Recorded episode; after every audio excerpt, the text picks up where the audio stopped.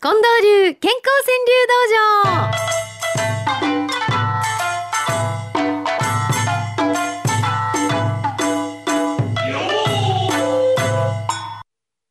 さあそれでは参りましょう近藤師範はい。まずはこの方赤坊主さんっていう方の一句から参ります、いい時も良くない時も生きるのさうん。そうだね。ねえ生き抜く。生き抜くいい時はね、うんまあよろしいわな良くない時に生き抜くね、うん。うん、いい時も良くない時も生きるのさうんミセスマロンさんはこんな一句です。ばあちゃんも私も明るくおむつ替え。うん。ねえ、あのおむつをしなきゃいけなくなる時うんって、、うんまあ人間の奥が来るわけですよね、うんみんな体験する時ですけど介護する人も、うんされる方の側の方もうんどんな表情でいられるかってねうんそれは最初特にしんどいでしょうね。うんうん、まあ長く続くのはもっとしんどいかもしれないし、ばあちゃんも私も明るくおむつ替えねええーどうかあのいい朝を今日も迎えとってくださいねウナムヘールさん、えーこの人はね野田さん総理のことですね、うんうんうんうん野田さんと書いてこう読ませてますうん土壌さんぬらりくらりとつかめないそうですね。そういうとこありますよ ね。うん、腰低いから余計にそんな印象ですか。うん土壌さんぬらりくらりとつかめない。くださいました。ひだまりさんです。50過ぎ挑戦し続けるいつまでも。うんうんそれはもちろんですようんね。えーそれでいきましょう。それからね、えー単細胞さんの一句いきます。うんはい。こんなもんですかね近藤さん、うん人間って諦めて覚悟をしたら不安消え。うん。まあ諦めて覚悟ですからね。覚悟っていうのはもうその真実が分かったと。うんうん。ならば仕方がないという境地 やね。一番悪い想定をもう自分でうん。それもあると分かったとうん。肝に据えるわけですかうん。そういうことかもしれませんねうん人間ってね諦めて覚悟をしたら不安消えうん諦めるっていうのもやっぱり必要なことなんですかねその時によっては。そうですね諦めるっていうのは、あー治療の上でもおそれがうまくいくっていう場合ありますよねはあ諦めなさいって医者言うんだけどそんな先で生き殺ない生よなっていう殺生なとう、思うんところがその一言が効いて だんだん良くなっていったっていうケースもね、うんそういうことあるんですね。 ええなるほどね。諦めて覚悟をしたら不安消え。きなこさんの言っていきましょう。当たり前、いえいえ、すごく大切で、うん、その通りだね、そうか、当たり前って思ってることが、うん、当たり前、いえいえ、すごく大切うで、んそうだよね、うん、本当ですね。うん、田川義和団です。虫の根に内緒話は明日にす る。うん、あんまり虫の音がいい感じで聞こえてくる、うんえーそれに勝とうと思って内緒話したら「あのね」って言わなあかんのね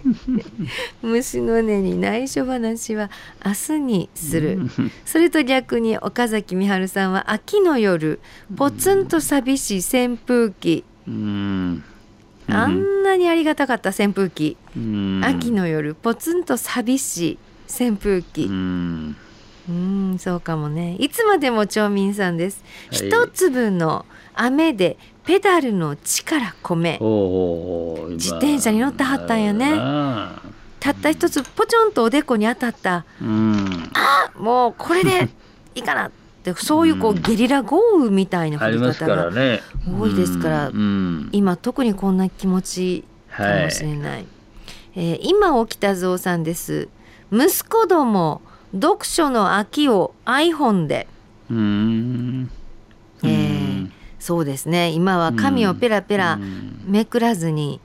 ね iPhone でっていう人も増えてますけど、うんうんそういうそうですね電子図書っていうんですか、うんあでもね近藤さんね、うんあの私も含めてアナウンサーが朗読してねあそれこそススマートフォうんンで聞いていただくうんそういう図書があるんですよほうほうほ今。うほうほうキクミンって言うんですけど、なきるキクビタミ ンでキクミンって言うんですけど、キクミンキクミンっていうね、アプリがありましてね、えそうなんです。私はうね、ん梶井元次郎のレモンをやってるんーあですよよ。ろしいな朗読してるのレモンねレモンっていい作品ですね。まマルゼンにねレモン置いてそう、京都の丸善でうね、んそうですレモン一個でもう宇宙を語るってうん大好きな作品なんですけど、うんそうですねうん、まあそんな読書方法というかはい変わってきましたね。ううんんそうですかねまあでもペラペラめくるあ秋もやっぱりいいですがーうんポン太郎さん来ます熊本からくれはりましたわ手をつなぎ新婚気分月の道うんお月さんの光に照らされた道をうん手をつなぎ新婚気分月の道まあ近藤さんもやっぱり奥さんと手つなぐ時はあるんですか、 ないですねないのうんあったんでしょ過去いやあんま覚えてないですねひどいわ何年ぐらい前なんですかそれはなんなんてもう古い話やな